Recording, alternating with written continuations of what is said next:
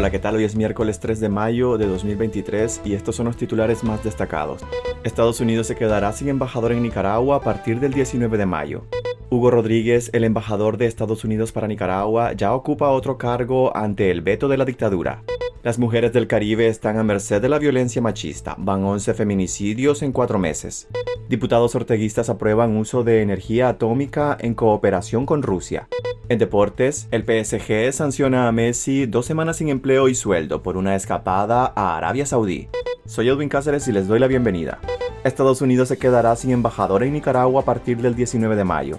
El embajador Kevin Sullivan regresará a Washington el 19 de mayo tras dirigir la embajada de Estados Unidos en Managua durante cuatro años y medio. Con la salida de Sullivan, Washington se quedará sin embajador en Managua, debido a que en julio del año pasado el régimen de Daniel Ortega retiró el beneplácito que había concedido a Hugo Rodríguez como nuevo embajador de Estados Unidos tras su presentación ante el Senado estadounidense. La embajada estadounidense explicó que Kevin O'Reilly, quien es un experto en la relación entre Estados Unidos y Latinoamérica, ha sido nombrado como encargado de negocios de largo plazo y llegará a Managua en el mes de junio.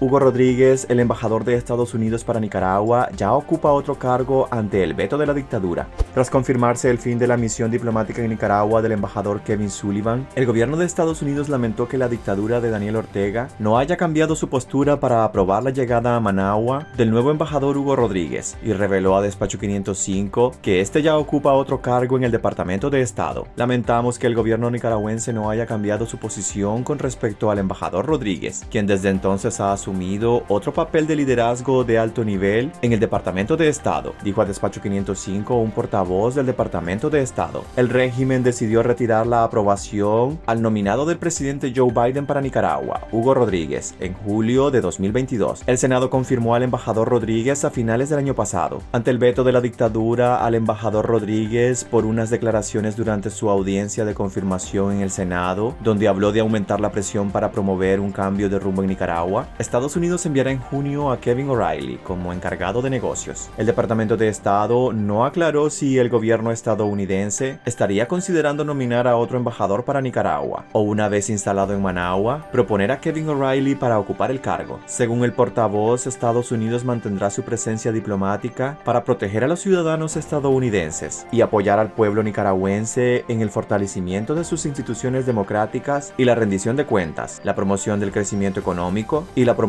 de los derechos humanos.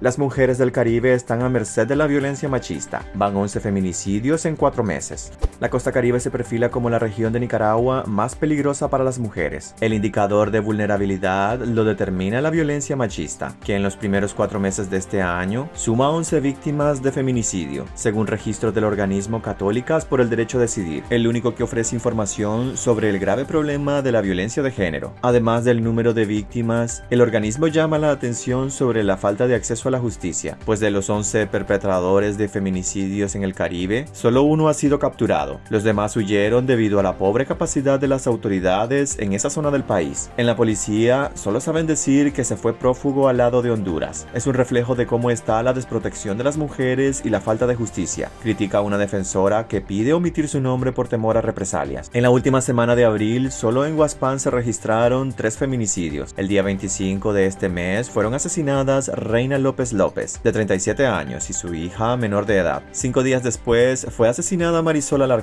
de 29 años, un caso que se conoció hasta el 2 de mayo, pues las autoridades lo mantenían en secreto. Personas allegadas a la víctima dijeron a Despacho 505 que el sospechoso del crimen machista es Vicente Ávila, quien tras dispararle huyó rumbo a Honduras. Diputados orteguistas aprueban uso de energía atómica en cooperación con Rusia.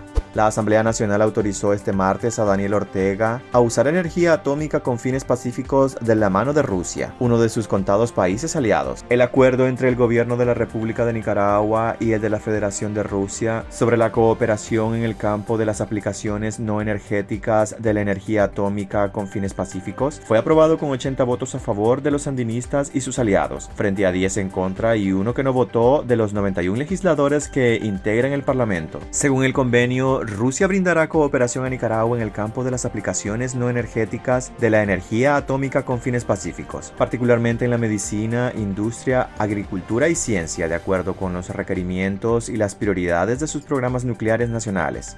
El PSG sanciona a Messi dos semanas sin empleo y sueldo por una escapada a Arabia Saudí.